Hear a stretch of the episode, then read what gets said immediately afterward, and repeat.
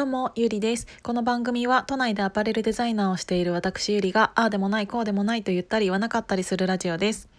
今日はですね、有楽町国際フォーラムで、えっ、ー、と、西野さんの、えーと、映画「煙突町のプペル」の試写会に行ってきましたあのね本当にどうしようかなっていうぐらい言葉が出てこないんです。なんかあのラジオでねいろいろ話したいなって思ったの。で試写会とかもさなかなか一般の人が行かせていただける機会っていうのはないのであの終わったらいろいろ話したいなって思っていたんだけど何なんだろう。あの本当に言葉がなくて。何て言うんだろうね。あの言葉をあの映画にの感想を言葉にしてしまうことでなんか皆さんにチープなものだと思われたくない。なんか言葉で邪魔したくないっていうのが本当に正直なところで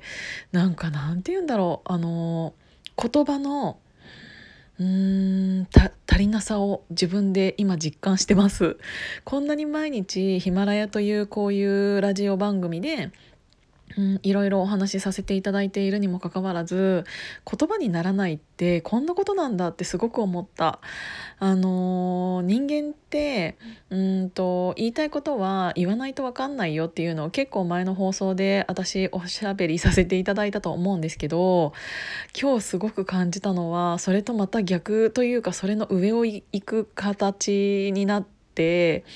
うん、本当に感じたことっていうのは言葉にならないんだなってすごく思いました。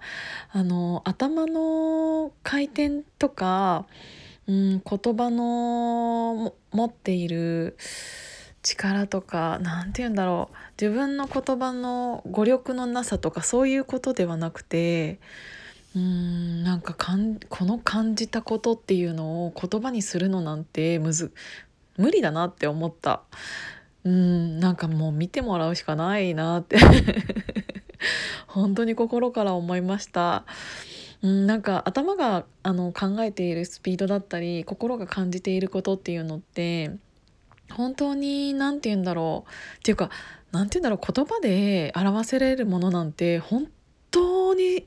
一部なんだなって思った。自分が感じていることだったり自分がうーん考えていることだったりっていうのを私たちは言葉というものに乗せて人に気持ちを伝えたりするけどそれが文字だったり、えーと、このまま口から発する言葉だったりっていうのは人それぞれではあるんだけどうーんと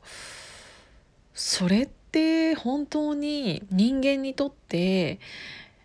ほんの一部しか伝わ、伝えられることができないんだなっていうのをすごく今日は感じましたなんかこんなに37年間生きてきて、うんと、いろんな言葉を知っているはずなのにでこんなに毎日おしゃべりしていていろんな言葉を伝えられるはずなのにこんなにも伝えられないんだっていうのがすごく逆に新鮮でなんか嬉しい。だなんか普段私たちが伝えたい気持ちだったりうん発している言葉だったりって本当に人間が持っているあの力の一部だったんだなっていうのを今すごく感じてます。だから本当にみんなね見に行ってほしい。もうそれしか言えない。あのなんか感動とかそういう言葉じゃ本当にね表しきれないその西野さんのこの8年以上の思いっていうものが映像とか全てに現れていて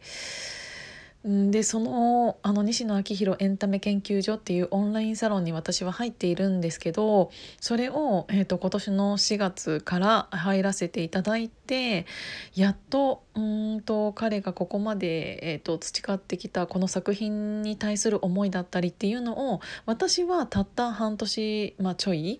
えーと、見させていただいただけなんだけどもっともっと知らないこの8年以上の、えーと、彼っていうのをもっと近くで見てきた方っていうのも本当にたくさんいらっしゃると思うんですけどやっぱり、うん、その思いっていうのってうん言葉で表せることじゃないんだなっていうのを感じました。近ければ近いほどきっとみんなそうに思っているんだなって思いました、うん、なんか今日は言葉のうん無力さみたいなものを感じたけど、えー、とそれってすごく悪い意味ではなくっていい意味でうんもっと伝えられることっていろんな形があるんだなっていうのを感じた一日になりました。こうに思わせてくれた、えーと、西野さんも、うんとで西野さんの周りであの作品を一緒に作られた方っていうのも本当に心から感謝しているっていうことだけですね自分が言えるのは。こんな気持ちにさせていただいて本当にありがとうっていうのとあれを見てきっと動けない人なんていないんじゃないかなっていうぐらいうんなんかすごく心が躍らされたというかうんっていう感じでした。今日はちょっとそんな感じで、えーと、このラジオは終わらせたいと思います。今日も聞いていただいてありがとうございました。じゃあまたね。